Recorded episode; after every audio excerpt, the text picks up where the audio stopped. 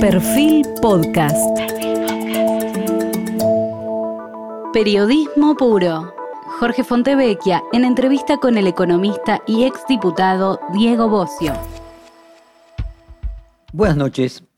Hoy estamos con una persona que quizás como pocos representa los desafíos generacionales que enfrenta el peronismo durante casi las dos últimas presidencias del kirchnerismo, la de Cristina Kirchner, entre 2009 y 2015, eh, Diego Bocio ocupó el estratégico cargo de director de la ANSES, el mismo que había ocupado Amado Udú eh, antes de ser ministro de Economía en su paso eh, luego hacia la vicepresidencia, y que hoy, dado su importancia económica, ocupa un representante de la Cámpora casi, podríamos decir, como un territorio físico.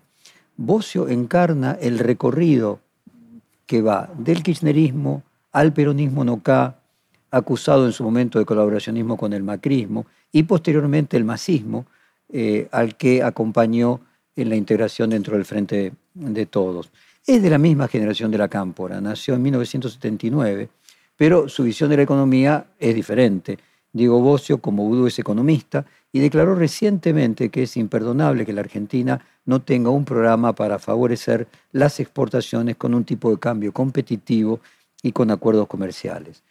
Eh, pero durante el gobierno de Cristina Kirchner, siendo entonces el director ejecutivo de la ANSES, implementó la política de ampliación de alcance de seguridad social, como el programa Procrear, Progresar, Conectar Igualdad, la asignación universal por hijo, la ley de movilidad jubilatoria, entre otras, todas enmarcadas dentro de los grandes logros de los derechos sociales asociados al kirchnerismo.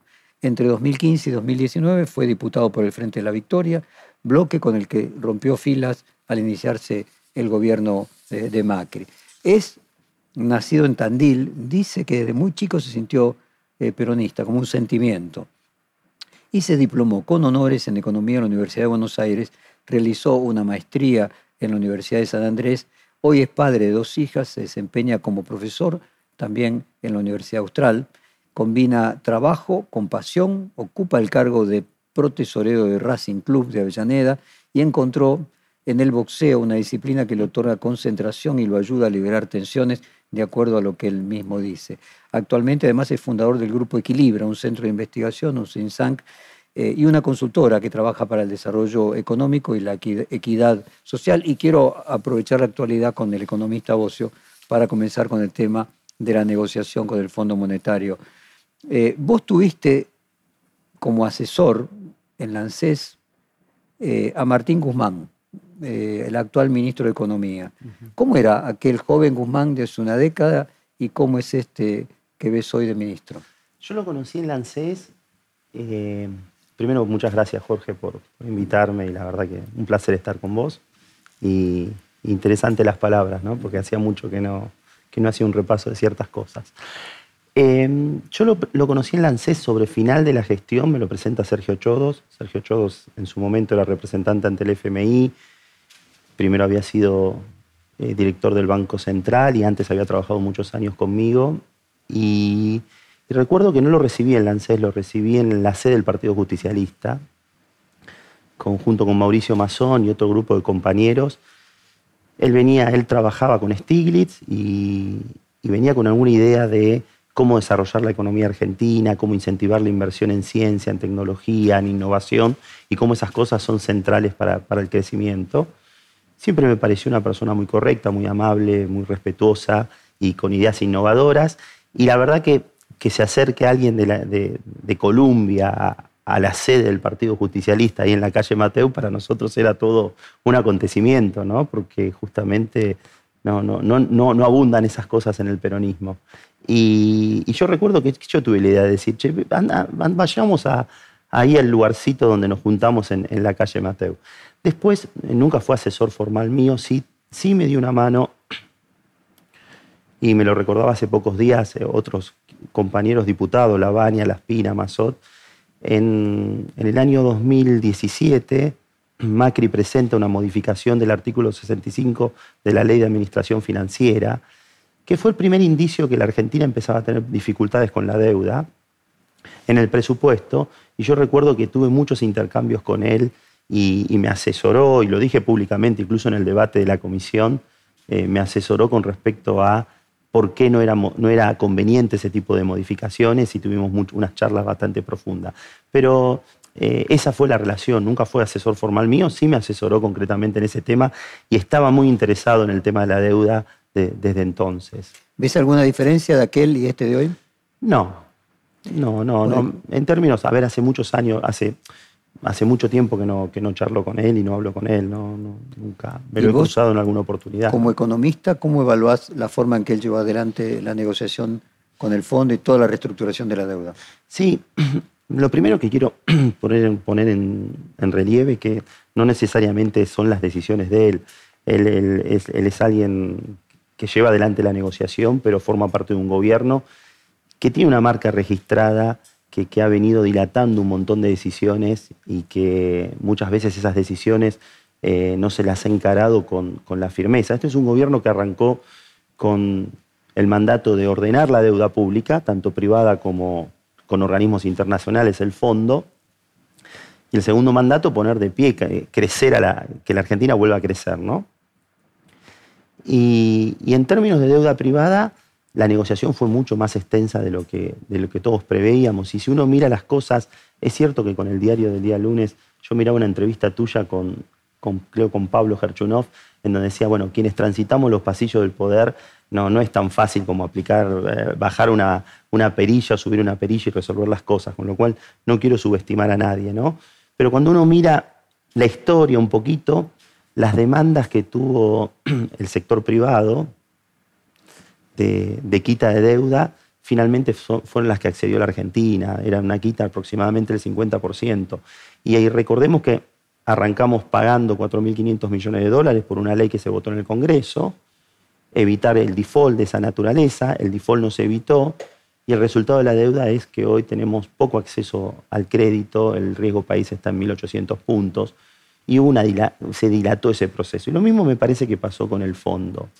Eh, me parece que hubiese sido muy distinto si se encaraba un proceso de negociación a inicio del año 2021, fines del año 2020, donde todavía la pandemia era, era una situación de, dificultad en el mundo y donde hubiésemos podido cumplir con todas las metas, porque el crecimiento que fue por encima de lo que esperaba el propio gobierno y, los economistas y los argentinos, fue un muy buen año de crecimiento el año pasado, eh, hubiese permitido cumplir con todo ese tipo de, metas. Vos decís que esas no, a tu juicio no son responsabilidad de Guzmán, sino del gobierno que le integra. ¿Y a qué atribuís entonces esa procrastinación? No sé, si la, no sé la palabra, si es esa, porque, pero me parece que es una marca registrada, dilatar los temas, patear la pelota para adelante. Me parece que es una marca registrada que tiene que ver con, seguramente con condiciones políticas y posiblemente con la manera de, las coaliciones políticas muchas veces son interesantes para ganar elecciones, pero no necesariamente son tan efectivas para gobernar. Y cuanto más diversidad hay en las coaliciones políticas, y además esa diversidad se, manifiesta en el armado del gobierno, en áreas que una parte la conforma un sector, otra parte la conforma otro sector, como bien vos decías en la introducción, eh, muchas veces los, los aspectos de coordinación y de liderazgo son complejos. Recordemos que el peronismo Argentina es un país presidencialista, con una tradición presidencialista. El peronismo, como dijo una vez un senador en un pleno debate, nació en un cuartel, tiene una lógica de liderazgo muy fuerte.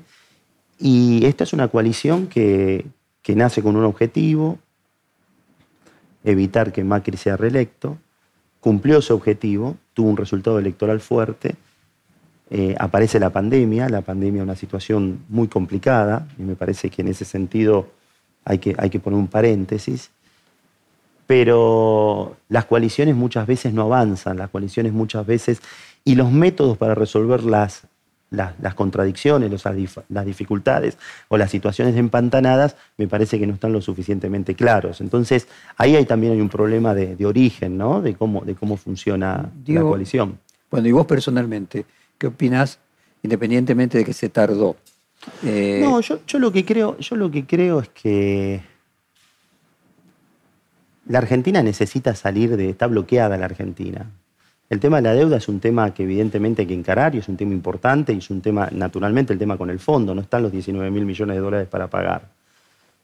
Eh, lo que sí creo y estoy absolutamente convencido. Pero, tampoco hubieran estado con Macri, o sea, siempre se iban a renegociar. siempre se iban a renegociar y está bien que se renegocie. ¿Y la forma en que se renegocia te parece adecuada? a ver, la forma me parece que el gobierno llegó a un acuerdo sumamente razonable para un gobierno que está permanentemente cuestionando cuestiones de Occidente, cuestiones de Estados Unidos. Me parece que el acuerdo en ese sentido me parece razonable. Ahora bien, si el acuerdo genera suficiente confianza. Pero un minutito. Un gobierno que no cuestionara a Estados Unidos Occidente como el de Macri, ¿hubiera negociado, renegociado en mejores condiciones que estas? Me parece que hay un tema geopolítico muy importante. Y me parece que en ese punto lo destacó con, con precisión el ministro. También creo que generó algunas expectativas de mayor plazo, menor tasa, mejores condiciones. Creo que hubo secretismo, hay secretismo. Cuando uno habla con los diputados, con los senadores, con mis compañeros, no conocen la letra del acuerdo. El no conocer la letra del acuerdo decididamente es, un tema porque compromete la política macroeconómica de los próximos dos años. No podés votar un cheque en blanco, pero también tenés el tema de cuál es la alternativa. ¿Cuál es la alternativa al acuerdo? ¿Cuál es la situación? ¿Cuál es el contexto de alternativa a un acuerdo? Eh, así que me parece que el ministro va a tener que trabajar fuerte una vez que haya un entendimiento con el fondo. Fernando Enrique Cardoso decía, gobernar es explicar, ¿no? Y me parece que hay una, hay una parte ahí que está faltando, que es poder explicar cuáles son los pasos que tiene que seguir Argentina, no solo para lograr un acuerdo con el fondo de refinanciamiento, sino fundamentalmente para incorporar como algo genuino y propio el ordenamiento macroeconómico. La Argentina necesita, necesita tiene un problema serio de crecimiento, Jorge. Eh, Argentina creció en los últimos, desde el año 60 a la fecha, eh, dos veces su PBI. El mundo tres veces su PBI. China 12 veces su PBI per cápita, ¿no? La volatilidad del crecimiento de la Argentina, para que tengamos una idea, es el país más volátil del mundo en términos de crecimiento. Lo sigue el Congo. Esto es un trabajo de Rapete de hace un par de años, estoy describiendo. Con lo cual tiene un problema de crecimiento muy, muy fuerte y tiene un problema de volatilidad.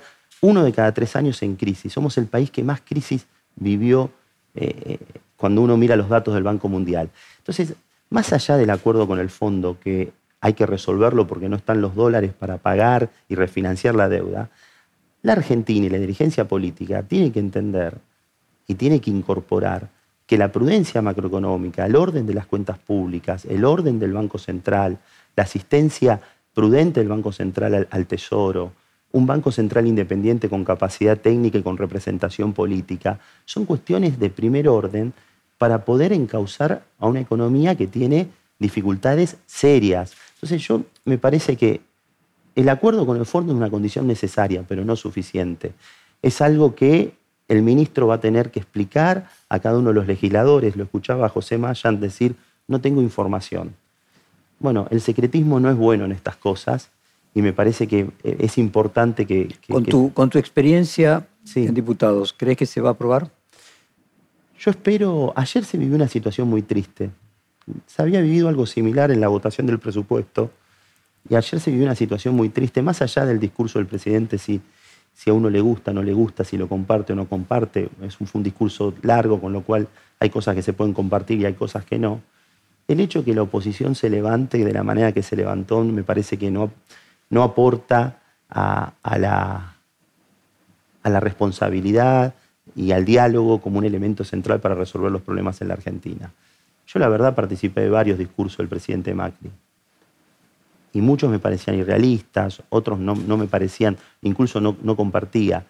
Pero entiendo que el respeto institucional el respeto a la figura del presidente, sea quien sea el presidente, tiene que, ser una norma de convivencia. Y esa norma de convivencia como el primer paso para... ¿Vos crees que hay riesgo de que la oposición no lo vote? ¿Que encontrás ahí una señal? Yo encuentro ahí una señal.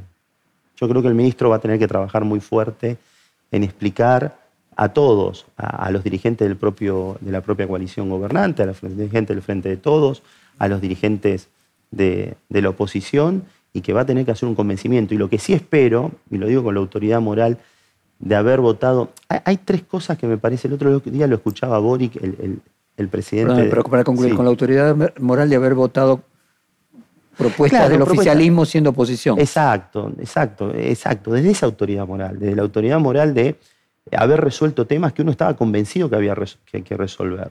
que el realismo implicaba la, necesidad de resolver esos temas, que la convicción... O sea, haber apoyado con los votos decisiones del gobierno de Macri, y que ahora el, gobierno de Macri... concretamente, yo, yo estaba convencido que era un tema que había que resolver.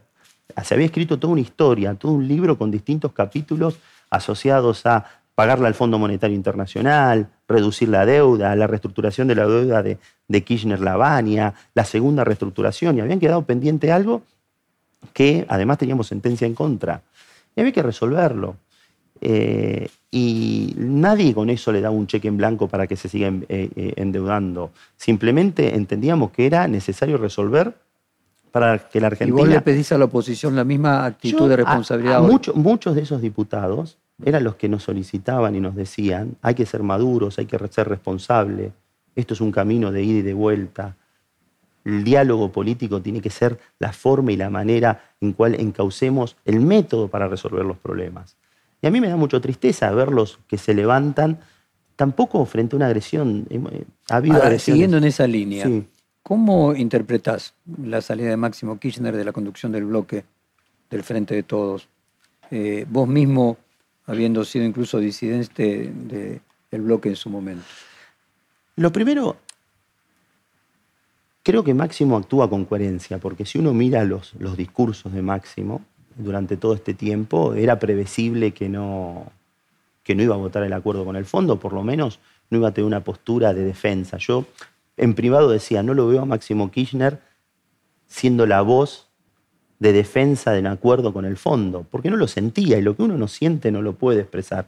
La verdad que hay una cuestión muy auténtica en ese sentido. Yo estoy convencido que la Argentina tiene que tener orden macroeconómico. Yo estoy convencido que la Argentina tiene que ordenar su faceta monetaria. Yo estoy convencido que la Argentina tiene que tener un tipo de cambio alto para aumentar las exportaciones en un camino de largo plazo. Yo estoy convencido que la apuesta es el capitalismo, con justicia social, con sensibilidad social. Yo podría defender una situación de esa naturaleza porque estoy convencido. Yo no lo veo a Máximo Kirchner convencido de estos principios. No lo veo convencido de que hay que ordenar las cuentas fiscales, no lo veo convencido de que hay que tener un banco central con un lineamiento distinto, no lo veo convencido de que el capitalismo no, digo que vaya una cuestión contraria, porque hace muchos años que no hablo con él, pero eh, por lo que uno advierte en su discurso público y en, sus presentaciones en la Cámara de Diputados, tiene una posición distinta en ese sentido. Y, y, en eso veo una coherencia. Entonces, la verdad, no veo hipocresía. Lo que sí claramente advierto, que cuando uno forma parte de un gobierno, cuando uno forma parte de una expresión política, quien conduce y plantea la agenda es el Poder Ejecutivo, y que si uno es presidente de un bloque, muchas veces las convicciones son muy importantes, pero también el método y, el contexto también es muy importante. Y los presidentes de bloque muchas veces construyen mayorías, no necesariamente ponen sobre la mesa todas sus convicciones, eh, sobre todo en, términos, en estos términos que son cuestiones económicas, no son temas de conciencia, ¿no? Cuando Máximo Kirchner dijo que no estuvo en la apertura del año legislativo porque sus hijos le habían pedido que se quedara porque al día siguiente comenzara el colegio. ¿Qué mensaje hay? ¿Qué ironía hay? ¿Qué mensaje hay? No sé, puede ser que, haya pasado eso, la verdad que no lo desconozco, pero me parece que es importante escuchar al presidente de la Nación. Es un mandato constitucional.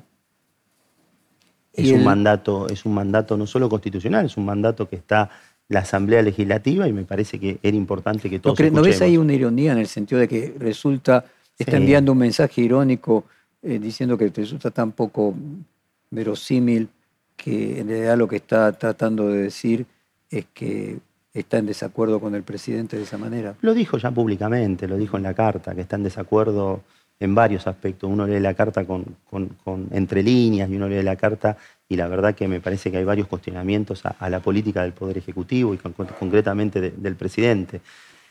Eh, por eso, y después no ir, o sea que no está yendo porque está en desacuerdo con el presidente. Sí, e, es, es grave como también es grave eh, cuando se levantan los legisladores de la oposición. Decime, ¿y el silencio de la vicepresidenta, eh, cómo lo lees si te parece que tiene alguna gravedad institucional o no? No, gravedad institucional no, lo que sí me parece que ella está convencida que no es el camino. Me parece que también hay una coherencia en ese sentido. Si cuando ella está de acuerdo de las cosas, evidentemente las manifiesta. y, siempre ha tenido un pragmatismo muy fuerte a la hora de actuar, tanto en términos electorales como en términos de la resolución de, las cuestiones de las cuestiones de gobierno, con lo cual eh, o en algún momento podrá expresarse al respecto, o el silencio será una manera de eh, avalar naturalmente la posición de, Máximo y, otros, y otras expresiones. ¿no? Vos fuiste un importante funcionario del kirchnerismo cuando estuviste a cargo del ANSES. Eh, te autodefinís como peronista sentimental desde chico. Estuviste siempre muy cerca de Sergio Massa. Ayúdanos a comprender qué diferencias hay entre lo que se llama el peronismo blanco, el peronismo de Alberto Fernández y de Sergio Massa, o entre el peronismo tradicional y el kirchnerismo. Vos hablabas de la coalición con sus componentes eh, por momentos muy diferentes. ¿Cómo, cómo se amalgama? Eh, ¿Cómo lo puedes explicar? Eh, ¿Cuáles son sus contradicciones? Sí. uno no es el mismo que hace cuando tiene 29 años, ni, me imagino que, ninguna de las personas con el tiempo vamos, los contextos, las realidades van, cambiando las circunstancias y, fundamentalmente las acciones y, muchas veces las ideas. Lo que, lo que creo que, primero que hay una coalición gobernante en donde hay una, hay una pata de, de la musculatura política muy fuerte, que es la musculatura política del kirchnerismo. Hay un amigo, Gustavo Marangoni, que dice, todo lo que multiplicás por kirchnerismo da kirchnerismo. Fíjense que hay diferencias, hay matices, hay posiciones, hay, formas distintas, hay método distinto, y hay posicionamientos muchas veces distintos, y sin embargo no hay un reconocimiento de diferenciación por parte de la sociedad. Eso me parece que es algo que, lo hablábamos el otro día con un grupo de gobernadores y la verdad que, va en esa línea, ¿no? Eh, en la línea de... O sea que es tan fuerte el etos del kirchnerismo que aunque pudiera haber mayoría de los no kirchneristas dentro de la coalición de gobernantes, de cualquier forma la imagen del kirchnerismo irradia sobre todo lo demás. Cristina fue dos veces presidenta de la Argentina. Cristina tiene un impronto, un discurso, una, lógica muy, muy clara, muy precisa, un voto muy galvanizado, eh, militantes políticos y dirigentes políticos con una idea muy clara y muy fuerte, que evidentemente le da una fuerza a esa musculatura política distinta a los restos de los actores de la coalición. Yo sé que hacen muchos esfuerzos. Hablan de alivio fiscal, hablan de, cuestiones que tienen que ver con, con las formas, con la manera. Fíjense en el tema de Ucrania, las diferentes posiciones que, salen, incluso el propio gobierno con, diferentes posiciones, hasta que, encontró un posicionamiento más firme y más claro, ¿no? Pero... O sea, como lo que vos planteas, hay un dilema. O es imposible, si te interpreto bien, eh, tener que la sociedad perciba diferencias eh, en una coalición en la que esté el kirchnerismo con el kirchnerismo. Yo creo que el peronismo se debe a un debate muy profundo, ese debate fue postergado, por lo, general, por lo general las renovaciones del peronismo se han dado en periodos de, derrota electoral. La derrota electoral 2015 podría haber sido un momento para renovar las ideas, renovar los dirigentes y encontrar nuevos mecanismos. Hubo intentos, hubo intentos, hicimos muchos intentos de, renovación y de, de, renovación de ideas, pero finalmente todo eso quedó trunco, quedó trunco en el año 2019 con el pragmatismo de Cristina. Cristina sabía que tenía una porción importante de votos, pero advertía que ella necesitaba dar un paso al costado y proponer algo distinto a la sociedad para correr a Macri, lo hizo, tuvo un éxito, tuvo un éxito electoral, un éxito contundente en ese sentido, y yo creo que todo eso obturó la renovación del peronismo, esa renovación que pasó a principios de los 80 y que generó nuevos cuadros políticos. Y yo lo que veo que muchas de las propuestas, incluso ayer escuchando al presidente de la Nación, tienen que ver más con el pasado que con el futuro. Tienen que ver más con recrear ese, momento del kirchnerismo, que era otro contexto, otra realidad, otros actores, otro mundo, y sobre todo en, este, estos momentos, diferente a lo que ocurre ahora y, lo que se pretende representar. Entonces hay un sector fuerte del, del kirchnerismo que advierte que la forma de resolver las cuestiones de la justicia social es con más Estado o es estatizando. Eh, hay permanentemente nociones de estatización, de estatización de los servicios públicos, de empresas de alimentos estatizadas. que el kirchnerismo atrasa. Yo creo que hay cuestiones que son anacrónicas y que me parece que tenemos que ir y entender que la Argentina necesita eh, un nuevo peronismo. Lo que dice Marangoni, si cualquier factor eh, multiplicado por kirchnerismo da kirchnerismo, eh, el dilema es o se trasciende al, al, kirchnerismo o la oferta electoral de 2023 va a ser percibida por la sociedad como kirchnerismo. Yo soy un dirigente del peronismo que creo que el peronismo debe trascender, debe encontrar una narrativa, debe encontrar una historia y debe fundamentalmente... Trascender al kirchnerismo. Absolutamente. Y en ese sentido, ¿imaginas que se va a mantener unida hasta 2023 la actual coalición y que a partir de 2023 podrá haber renovación o que la renovación, si se produce eventualmente una derrota, o la renovación se produciría antes? Yo creo que, yo creo que mientras el peronismo está en el poder, hay una, hay una vocación por parte de la gran cantidad de los dirigentes de estar en zona de confort. Me parece que plantear nuevas ideas, tratar de entender las aspiraciones de la sociedad, de los empresarios, de los profesionales, de los independientes, de los más humildes que quieren salir del barro, que quieren salir de la situación más compleja, me da la sensación que, la lógica es tengamos poder y veamos cómo desde el poder podemos resolver los problemas. O sea, lo, que dice que es más probable que esa renovación se produzca eventualmente después de una posible derrota electoral.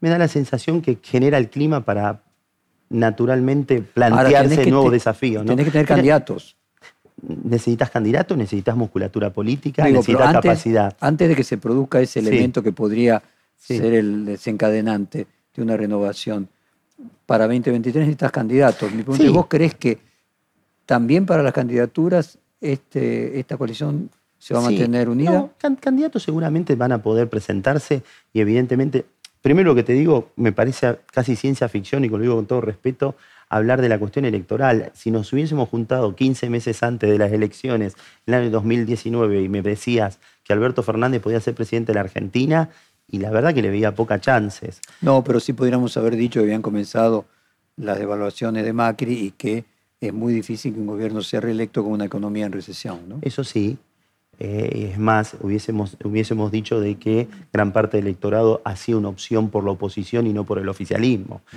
Y si uno mira las, últimas elecciones en la Argentina, el arco opositor ha crecido, Cambiemos ha sostenido sus 40, 41 puntos.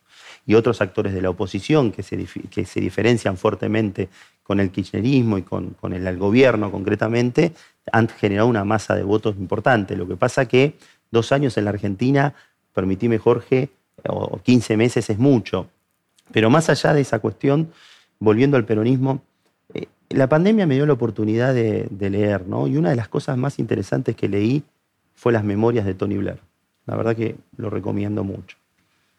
Y cuando arranca su periplo político, cuando arranca su historia política, hace una, discusión muy fuerte en el seno del Partido Laborista Inglés, modificando el artículo cuarto del manifiesto del partido que decía que los bienes de producción debían ser estatales. Básicamente una idea comunista, marxista. ¿Por qué? Porque entendía que el mundo quería otra cosa, que los amigos de él, los profesionales, las empresas iban hacia la modernidad, querían, tenían otras aspiraciones. Entonces él plantea, mira, un nuevo laborismo para un nuevo, un nuevo el famoso New Labour. New Labour, exacto. Yo creo que es un debate que tenemos pendiente en el peronismo. Es un, debate, es un debate que tenemos. Pasó lo mismo con Felipe González, creo que en algún en, España, sacando la, cuestión del marxismo. Yo creo que me parece que la Argentina necesita. Eh, que el peronismo se ayorne. Que el peronismo en ese contexto de comparación con el, con el New Labour de Tony Blair, esta serie de entrevistas, una de las entrevistas fue hace casi dos años a Tony Blair, hablando casualmente con, el, con la comparación de cómo producir esa renovación en el peronismo. ¿Quién crees vos o, quién, o quiénes crees vos que podrían ser los dirigentes eh, de esta próxima generación que podrían encarnar lo que fue Tony Blair para el Partido Laborista o lo que fue Felipe González para el Partido Socialista? Yo no, puedo hoy apostar a nombres a decir, seguramente hay candidatos a presidente, ¿no? Dentro del peronismo y, presidenciables y gente que algo más grande que candidato a presidente. Vos lo que estás planteando es un refundador más que un candidato. Yo, creo, yo creo que la Argentina, primero necesita un, peronismo que esté al servicio de la Argentina, no una Argentina al servicio del peronismo. Ese es un cambio de actitud, de lógica, de método. Segundo, plataformas nuevas, políticas nuevas que tengan que ver con una modernidad totalmente distinta. Y tercero, empezar a trabajar en una musculatura política que le permita encontrar quiénes son los dirigentes que pueden encarnar esas demandas que tiene la sociedad. Eh, yo no creo que sea tan fácil con la oferta electoral que nosotros hoy tenemos eh, encontrar eh, por ejemplo, Sergio Massa, con quien vos estás cerca, sería, sería, la persona que pudiera Sergio es una persona muy preparada, que se ha formado, que ha tenido, que tiene una formación de Estado muy, muy interesante, que tiene una idea del mundo, que tiene una agenda internacional realmente muy interesante en Israel, en, Europa, en Estados Unidos, eh, y que tiene ideas muy importantes. Ahora bien, forma parte de una coalición política, y esa coalición política no necesariamente es el actor principal, el accionista principal de esa coalición política. Y muchas de sus ideas se llevan adelante, pero muchísimas otras no se llevan adelante. Entonces, volviendo a esta idea de que todo lo que multiplica por kirchnerismo parece kirchnerismo, me parece que termina reduciéndose la potencia de proponer cosas distintas frente a la sociedad. Excepto que Alberto Fernández decida tomar un liderazgo mucho más fuerte y decida tener la autoridad simbólica para encarar una serie de reformas y un nuevo régimen económico con actores que pueda la sociedad vislumbrar que hay un cambio de régimen muy fuerte y reconstruir la confianza. Pero mientras no se reconstruya la confianza con la sociedad va a ser muy complicado. a ver, déjame hacerte abogado del diablo. Dale. Eh, hay quienes dicen que en realidad eh, juntos y fundamentalmente el PRO sí. Eh, quiere parecer radical, pero es peronista en esencia. Eh, ¿No temes que pudiera haber una, en ese peronismo tipo Tony Blair un grado de similitud conjuntos que de alguna manera diluya la identidad peronista? No, en absoluto, porque la justicia social tiene que ser un valor que tiene que perdurar en el tiempo. La mirada, sobre, los humildes tiene que tener una lógica. Mira, cuando yo era diputado nacional, en un momento me lo voy a ver al que era ministro de, de producción. Y cuando estaba hablando, dando su discurso, el ministro de Producción, Cabrera creo que era, dice, no, hay, hay, hay, áreas y hay economías y hay sectores de la economía que son inviables. Como son inviables hay que, se hay que cerrarlas y hay que, hay que hacer algo nuevo, porque son inviables yo no creo que en la Argentina haya cuestiones inviables. Yo no creo que en la Argentina haya sectores productivos que no... Me parece que hay una lógica y una sensibilidad y una mirada totalmente distinta. Nosotros no estamos diciendo, yo no estoy diciendo, y un grupo de compañeros no estamos diciendo que tenemos que ir al libre mercado o una, una, situación de liberalismo. Estamos diciendo que la lógica del capitalismo, con sensibilidad social, con justicia social, con una mirada ordenadora de lo macroeconómico, con una mirada en el mundo, tiene que ser la que impera en la Argentina.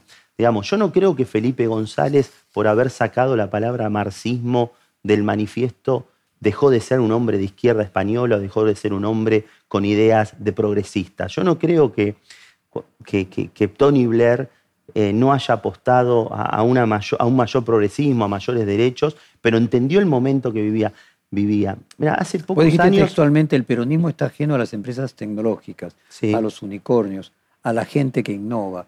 ¿A qué otras cosas está ajeno el peronismo? Yo creo que estamos ajenos a un mundo que tiene que ver con, la aspiración, que tiene que ver que no, interpretamos lo que le ocurre a la clase media que la forjó el peronismo. Eh, no interpretamos a aquellos sectores profesionales que quieren tener su casa, pagarla 30 años, que quieren tener la posibilidad de viajar. Es más, hemos condenado en muchas oportunidades a los que viajan. Hemos condenado, hemos, hemos, hecho, hemos señalado con el dedo y, hago una autocrítica en ese sentido. Entonces, nos hemos reducido a una expresión de resolver los temas con más Estado, propuestas estatizadoras a cada una de las soluciones que, se proponen, cuestiones asistencialistas. Y me parece que tenemos que dar un salto en ese sentido, entendiendo que, y, yo quiero resaltar algo, esto, creo que en una entrevista con vos, con Guillermo Calvo, hablaba de la necesidad del peronismo para hacer verdaderas transformaciones de los regímenes económicos y generar credibilidad. Yo creo que la Argentina late al ritmo del peronismo. La Argentina late al ritmo del peronismo. La Argentina no dejó de ser en esencia, en la búsqueda de derechos, en su progreso, en su búsqueda, en su actitud ante la vida peronista. Lo que, no significa que el peronismo no se haya convertido en una expresión conservadora que trata de que las cosas no cambien. Y si las cosas no cambian, seguimos creciendo poco, nuestro crecimiento es volátil, no exportamos lo suficiente, tenemos problemas con el dólar. A ver si puedo interpretarte correctamente. Vos decís que el peronismo en su nacimiento tenía un gen aspiracional que lo perdió, que lo aspiracional es lo que perdió, transformar a la gente de la clase más baja en clase media, Lo resumo- conformarse lo resumo- en asistir a la gente de la clase más baja. Sí, y, y lo resumo de esta manera. Una vez un dirigente del peronismo me dijo, todos los universitarios, los mejores abogados, los mejores profesionales, todos querían estar en el peronismo, porque era revolucionario, porque era el que cambiaba las cosas, porque era el que tenía vocación transformadora. Cuando uno mira la historia económica argentina, hoy ser revolucionario es que haya superávit fiscal, si siempre hubo déficit. Hoy ser revolucionario es que haya orden en, en términos monetarios. Si siempre hubo asistencia al tesoro desmedida e inflaciones, inflación que no nos permiten crecer, porque con 50% de inflación podés crecer esporádicamente un año, dos años, pero está comprobado académicamente que es un umbral en donde la economía no crece. Entonces, yo lo que pido es que tengamos un peronismo revolucionario en serio, pero revolucionario de las cosas que hemos hecho mal, de las cosas que han sido, que han sido, eh, de hecho, el periodo de mayor crecimiento en los últimos años fue del 2003 al 2008. No hubo muchos periodos de cinco años de crecimiento consecutivo en la Argentina. ¿Cuál era lo revolucionario en ese sentido? Que había superávit fiscal y que había básicamente condiciones externas favorables que generaban que había suficientes dólares para poder crecer. Pero si te interpreto, uno podría decir que la palabra justicialismo, que se aplica al peronismo como sinónimo partidario, venía a resolver injusticias. Y que hay dos formas de resolver esas injusticias de la inequidad. Una es aspirando a que la clase baja pueda convertirse en clase media y otra es simplemente redistribuyendo el dinero existente para que la clase media sea clase media baja y la baja un poquito más Sí. clase media baja. Y que el peronismo actual elige esto segundo y el peronismo del comienzo lo primero. Yo creo que la Argentina necesita recuperar la movilidad social ascendente. Esa primera idea que vos expresás, Jorge. La movilidad social ascendente. La idea de que los aspectos que tienen que ver con el crecimiento, la acumulación, Lo aspiracional. lo aspiracional. Y que no es sencillo, no es un camino sencillo. Y no es un camino que solo lo puede digitar la política. Fundamentalmente la política, los dirigentes políticos y el Estado crea las condiciones para que los argentinos se levanten y vibren, para que los empresarios tengan ganas de decir, che, peleo en la Argentina porque vale la pena. Digo, ¿pensabas igual hace 10 años? No soy el mismo que hace 10 años. No soy el mismo. ¿Hablaste en algún momento con Cristina Kirchner o con Máximo Kirchner? eh, de- Hace seis años que no hablo con Cristina, seis años y medio. Son mu- es mucho tiempo. Y Y esta que ves hoy, cuando aparece por lo menos a través de sus cartas, ¿es igual no, a aquella que vos no, conociste? todos hemos cambiado. No, no, no. Bueno, ¿y en qué cambió? No, a ver, tiene una coherencia, digamos, fu- fuertemente, digamos, una, tendencia a hablar de los temas de igualdad, a hablar de los temas de distribución, la presencia del Estado. En esos aspectos eh, hay una coherencia muy fuerte. Yo sería un irrespetuoso. Primero, que, quiero rescatar que, soy un agradecido a Cristina porque en algún momento del sentido de gratitud no lo voy a perder nunca. Darme la oportunidad de, de- conducir un organismo estratégico y hacer un montón de políticas públicas que tuvieron éxito, tuvieron una valoración muy importante por parte de la sociedad, soy, soy un profundo agradecido. Ahora bien, las personas cambian, cambian porque también cambian los contextos, cambian porque también cambian la realidad del mundo. Y, Ahora, a ver. y yo lo que veo es que en su momento, cuando ella inicia como presidenta, los mandatos tenían que ver con la institucionalidad, con fortalecer el crecimiento, con, con toda una historia que, que- que- que venía a ordenar ciertas cuestiones. eh, y, y después fue cambiando su agenda y quizás hubo hechos concretos que evidentemente giraron, hicieron una situación, eh, un, un matiz, una lógica A ver, totalmente déjame poner estos aspectos. Hay una aspiración aspiracional que luego en el gobierno se vuelve para atrás y se hace retrógrada. O sea, cuando Cristina asume con aquella idea de Alemania y Angela. Merkel como modelo, cuando Alberto Fernández asume con una idea socialdemócrata, pero luego cualquier factor multiplicado por kirchnerismo convierte al kirchnerismo. Yo creo que El kirchnerismo aspira, pero algo se lo impide sostener.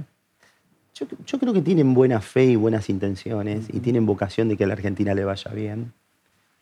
Eh, lo que no necesariamente tienen hoy, o quienes quizás lo rodean, no tienen la- las ideas que por lo menos yo tengo en términos de, y que tenemos un montón de, de- de compañeros en términos de, de avance y de progreso por parte de la sociedad. Eh, ¿Te cobraron caro eh, haber roto ese bloque de diputados en el momento que asumió Macri?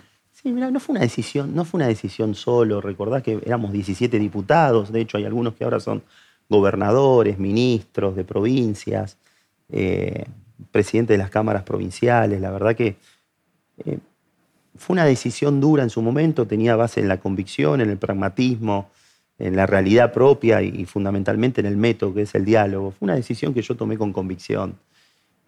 No sé, no, no. La verdad que todo este periodo de tiempo que me ha dado la oportunidad de, poder estudiar, de poder disfrutar de, mis hijas, de poder eh, formarme, de terminar mi tesis de maestría en la Universidad de San Andrés, cuestiones que, leer, cuestiones y trabajar y encontrar las dificultades propias que vive la, Digamos, cuando uno es funcionario, cuando uno está en un espacio político, la cantidad de privilegios que hay son sumamente infinitos y la verdad que estar en el, en el desierto, como dice la política, me, ha permitido poner los pies sobre la tierra. Así que no lo veo y escuchar sobre todo, Jorge. Diego, Sergio Massa fue muy crítico de la corrupción de los gobiernos kirchneristas. Desde tu perspectiva, ¿Es justo decir de que hubo una proporción mayor de corrupción en los gobiernos kirchneristas que, por ejemplo, la que hay hoy en el gobierno de Alberto Fernández? Mira, la verdad es que las cosas esas las tiene que resolver la justicia y está bien que las resuelva la justicia. Yo lo único que te puedo decir que en mis vínculos con tanto con Néstor como con Cristina, que fueron fuertes, como vos bien describías, la libido estaba puesta en la política. La libido estaba puesta en la política.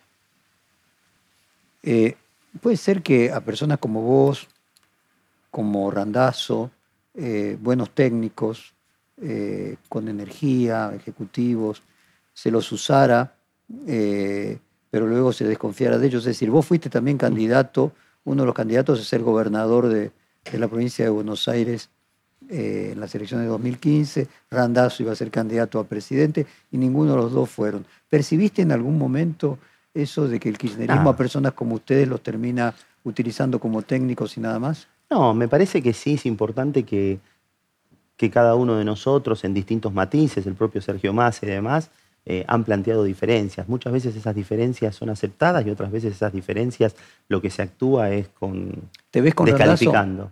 Hace mucho que no lo veo al flaco, tengo la mejor consideración de él y, y la verdad que es uno de los mejores gestores que yo conozco. La verdad, eh, primero porque tuve la oportunidad de compartir ámbitos de gestión. Segundo porque hice cosas concretas con él. Veo una huella digital ahí y me acuerdo de cómo se resolvían las cuestiones del documento junto con la ANSES. Es, es un amante de la gestión, es un tipo muy claro en ese sentido y tengo la, mejor de la percepción. Miguel Ángel Pichetto, en esta misma serie de reportajes, dijo que el destino de la cámpora era transformarse con el tiempo, por evolución etaria y política de sus propios miembros, en una fuerza socialdemócrata. Algo así como el teorema de Baglini, que en la medida que las personas se acercan de manera más permanente al, poder, eh, acomodan sus pensamientos a lo, posible, a lo real. ¿Cómo imaginas el futuro de la Cámpora? No sé, la verdad que no, no, no, me imagino. Yo quiero construir el futuro del peronismo, Jorge. El futuro del peronismo, el, futuro de la cámpora lo tendrá que resolver la cámpora. Pero ese peronismo. Y ese peronismo, a ver, y esto no significa hacer cosas con ellos. Yo comparto lo de Miguel, que la responsabilidad de gobierno, hombres de Estado, dirigentes que tienen que administrar en líneas con lo que hablamos al principio, cuando transitas los, los pasillos del poder encontrás los verdaderos límites, encontrás, che, no es tan fácil, no, no es que los que llegan ahí tocan una perilla y las cosas se resuelven, no, es complejo, hay limitantes políticos, limitantes sociales, limitantes naturalmente económicos. Entonces, Está bien lo que dice Miguel en términos de, yo no sé en términos ideológicos, tendrá que resolverlo la cámpora. Yo estoy convencido de que hay que generar un peronismo que mire el futuro de la Argentina y que lo mire con la responsabilidad de que la Argentina tiene que hacer transformaciones serias. Porque si no hacemos transformaciones serias, como te lo expresó hace pocos días en un reportaje similar Juliana Di Tulio, se va a petrificar el 50% de pobres, eh, o 40% de pobreza y 60%. pero me parece que vos tenés una diferencia con ella respecto. Aristóteles planteaba de que todos estamos de acuerdo con los fines, ser feliz, la diferencia es en la forma, cómo se logra. Tengo la sensación que lo que vos estás diciendo es que coincidís con ella en que el peronismo no puede sobrevivir con 50% de pobres. Nada más que tu remedio sería diferente. Yo creo que el camino que tiene que hacer la Argentina es un camino en donde tiene que apostar el crecimiento. Y para crecer, como escribí una nota, crecer duele. Yo estaba con, mi hijita de chiquitita y lloraba, lloraba, lloraba, le estaban saliendo los dientes. Viene el pediatra y me dice, che, ¿qué, le pasa? Diego, crecer duele. Y yo la noté, y crecer duele. Cuando vos construiste esto, y no fue producto de la nada, no fue producto de... Te forzaste, trabajaste, eh, eh, corriste la frontera, te vinculaste, dijiste tengo que exportar y seguramente no fue fácil entrar a otros países y, tener, ganarse un mercado. Bueno, acá lo mismo. Acá tenemos que generar las condiciones para que la Argentina... Ayer hubo una cosa que a mí no me gustó de Alberto Fernández, que es sustancial para mí. Él dice, crecer para estabilizar, no estabilizar para crecer, hablando del camino. Y no es que llegás y prendés el botón del crecimiento, la Argentina crece y las cosas se arreglan. Pues sí que hay un orden procedimental, que primero tenés que estabilizar para crecer. No, yo lo que creo que hay que generar las condiciones, llamamos, pongámosle el título que quieras, estabilizar, ordenamiento macroeconómico, prudencia fiscal, criterios eh, en el Banco Central, confianza, como te decía Guillermo Calvo acá, generar condiciones de confianza para que los argentinos digan, vamos a invertir en la Argentina, vamos a trabajar en la Argentina, voy a trabajar fuertemente y que vibre la sociedad en ese sentido, que las tiene que generar la política, que la tiene que generar las leyes, que la tiene que generar el régimen, la organización económica y social. Y en ese sentido, cuando se generan esas condiciones, naturalmente se va a dar un proceso de crecimiento. No es que llego al despacho de la Casa Rosada y digo, quiero crecer, aprieto un botón y las cosas se ordenan. No. Y me parece que es un poco lo que estamos hablando. hay que hacer un camino para crecer, hay que hacer un camino para exportar, hay que hacer un camino para que a los argentinos vibran nuevamente con la Argentina. Si los argentinos están pensando en irse, están desolados, están desahuciados con la Argentina, los jóvenes, si los, los 11, 12 unicornios que tiene la Argentina, que tiene más unicornios que el resto de los países de América Latina, que son innovadores y que posiblemente sean hijos de peronistas, entre comillas, no porque sean afiliados al peronismo, sino porque sean producto de la universidad pública, gratuita, formados, el caso de Globan en Tandil, que bueno, Globan, cerca. Globan están 15 ciudades en Tandil. Y cuando yo hablo con los directivos de Globan, son, eh, pasaron por la universidad pública, son hijos de la clase media argentina que tuvieron la oportunidad de formarse, tuvieron la oportunidad de crear, tuvieron la oportunidad de exportar, de generar conocimiento, de hacer una empresa global, de salir al mercado y vale, no sé, 10 mil, 12 mil millones de dólares.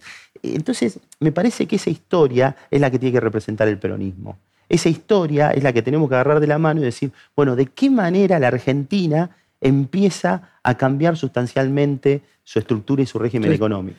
En ese peronismo al estilo de Tony Blair, en ese nuevo peronismo, que se asemeja claramente más a, bueno, de hecho el Partido Laborista es parte de la, social, de, la familia de la socialdemocracia eh, europea. Si al mismo tiempo, juntos por el cambio, se va más hacia el centro y no te encontrás con personas con la posición que vos te encontraste del ministro de Producción de ese momento, y el corrimiento es junto por un crecimiento del radicalismo, es más hacia, hacia el centro, ¿cuál sería el etos y la identidad del peronismo, de los riesgos que podía enfrentar de mimetizarse con, con la oposición y, y, también con los nuevos emergentes de la oposición? No sé, digo, tu discurso no debe ser muy distinto al de Facundo Manes, por ejemplo. No, en absoluto. De hecho, reconozco la posición de Facundo Manes de, haber escuchado el discurso. Comparta o no comparta, porque en definitiva es un acto institucional muy interesante.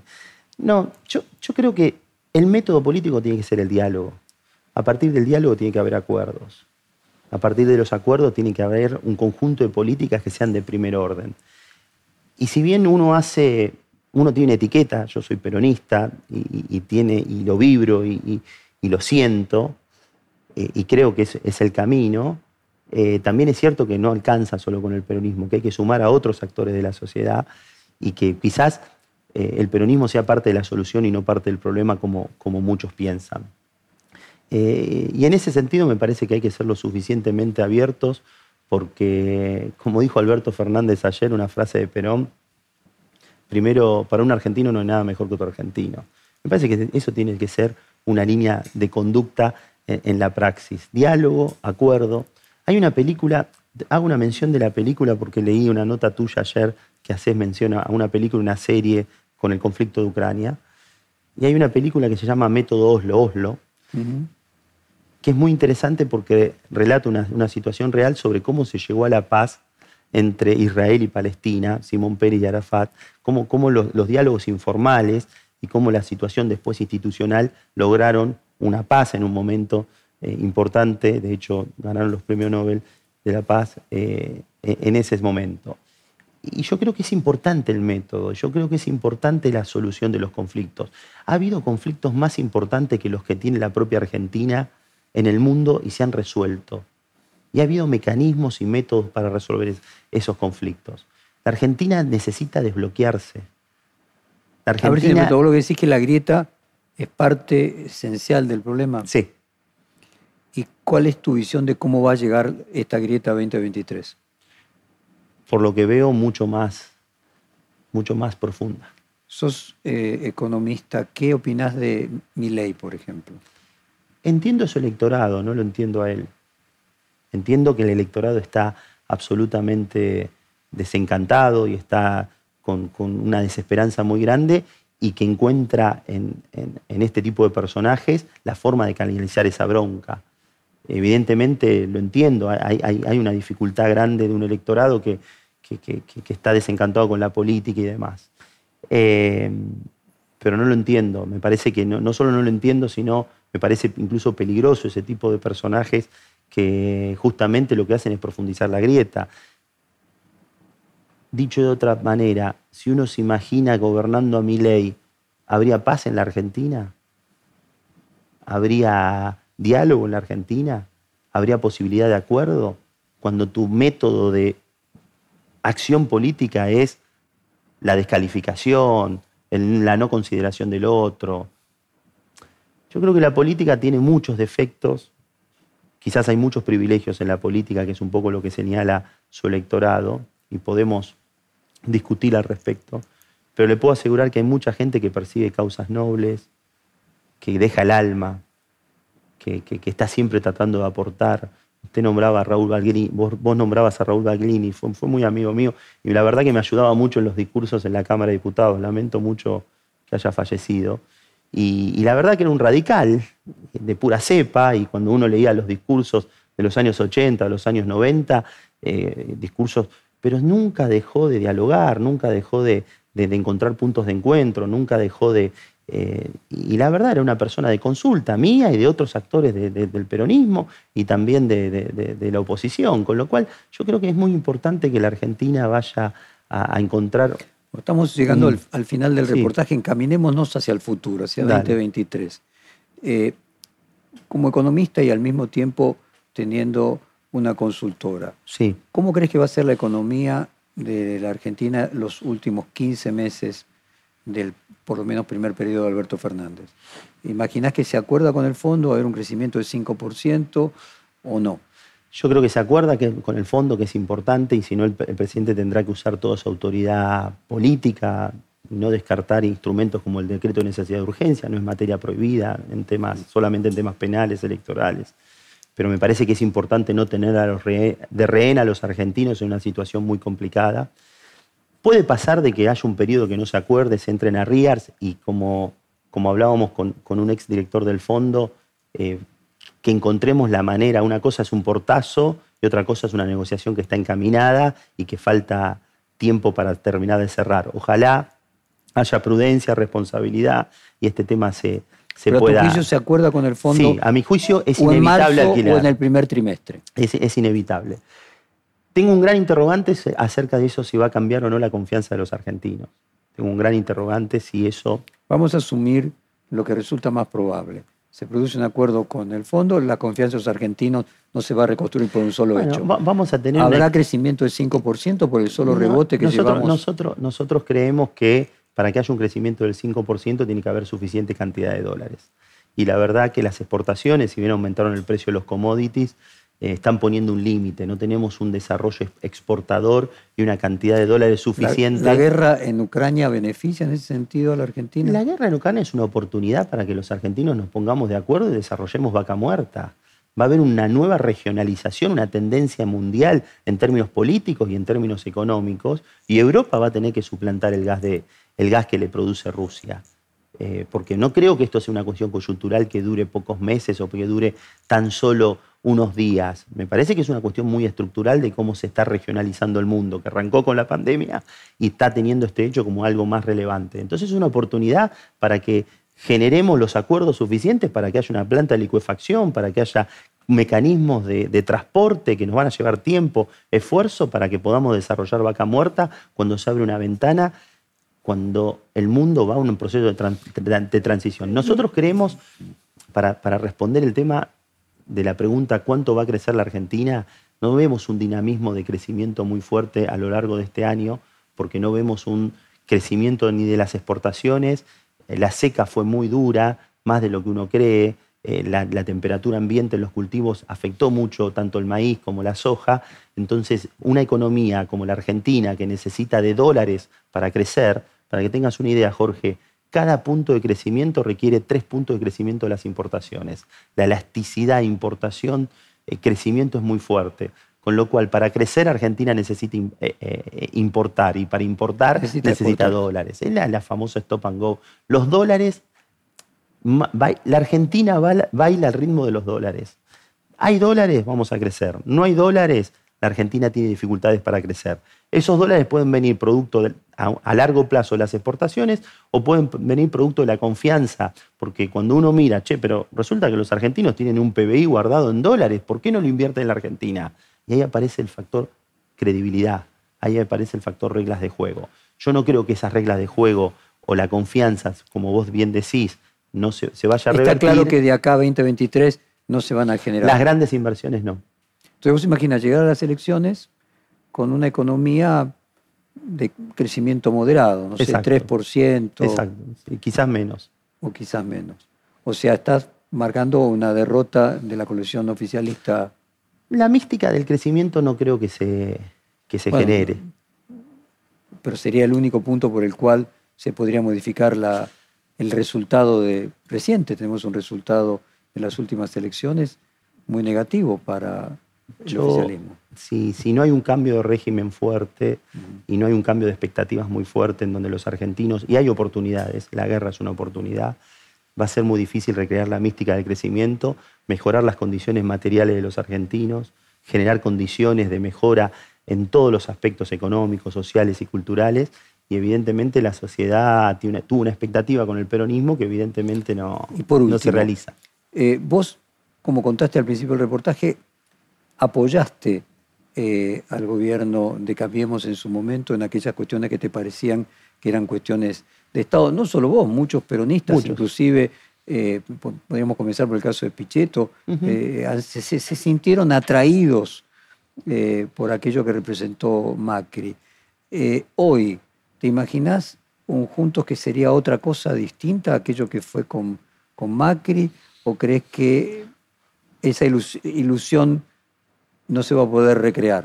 Lo de ayer me dio tristeza porque vi, vi muchos actores, de, muchos dirigentes del macrismo, del PRO, con una actitud eh, más similar a, cuestiones radicalizadas que no a cuestiones propensas al diálogo y demás. Yo creo que, que fue un retroceso, un retroceso serio. ¿Y le ves posibilidades a lo que se llamaban los halcones, a Macri, por ejemplo, de volver y de tener eh, ser determinantes en la coalición opositora? Sí, son determinantes claramente, pero tendrán que resolverlo ellos, tendrán que resolver ellos cómo, quiénes son sus candidatos y demás. déjame una cosa, Baglini siempre me decía, Diego, no presaje catástrofes. Los dirigentes políticos siempre van generando escenarios para generar expectativas. Yo lo que digo lo digo con mucha racionalidad. La Argentina baila al ritmo de los dólares. A mí me encantaría que la Argentina crezca, no por un gobierno, si le va bien o mejor un gobierno, porque la verdad es que incluso hasta te diría, aún creciendo, no sé si es una condición suficiente para ganar las elecciones, pero es un elemento muy importante. Eh, si no hay un cambio fuerte en, en, la, en, la, expectativa de los argentinos y en la credibilidad de los argentinos y en el régimen económico, nosotros vamos a seguir deteriorando la situación de los argentinos, en el plano económico, en el plano social y también en el plano político en situaciones como las que se vieron ayer. Eh, yo creo que la Argentina necesita y tiene la oportunidad y tiene los huesos y tiene, tiene, tiene toda la fuerza como para, para hacer un cambio de régimen importante. Pero uno no presagia catástrofes, porque yo, yo creo que la Argentina tiene oportunidades. Lo que veo es que las circunstancias, la coyuntura actual no permiten que, que esas oportunidades se puedan, puedan, puedan explotar al máximo. A ver, tu pronóstico es que tanto desde el oficialismo como de la oposición se hacen ver que no están dadas las condiciones para producir esos cambios que vos Hoy no. crees que Argentina es necesario. Hoy no. No, hoy digo 2023. Sí, no lo veo. Cuando digo 2023 digo hoy, y la verdad hoy no veo, a ver, veo actores, veo dirigentes políticos que tienen vocación, pero también al primer indicio eh, tienen eh, enseguida la- la- el eje se ha corrido y, y yo la verdad que no veo una posición de centro, madura, responsable, criteriosa que convoque al diálogo, convoque al acuerdo. ¿A qué convocan? A diferenciarse, a hacer la antítesis, a, a tratar de diferenciarse cada vez más. Y la verdad es que la Argentina necesita de dirigentes que tengan la vocación de dialogar, encontrar un método y acordar cuestiones que son difíciles. Por eso vuelvo, ha habido conflictos muy grandes en el mundo que tuvieron un método de resolución. Digo, vos, muchas gracias por esta hora de conversación. Fue un placer volverte a ver después de tanto tiempo. Muchas gracias, Jorge. Gracias. Muchísimas gracias. Perfil Podcast.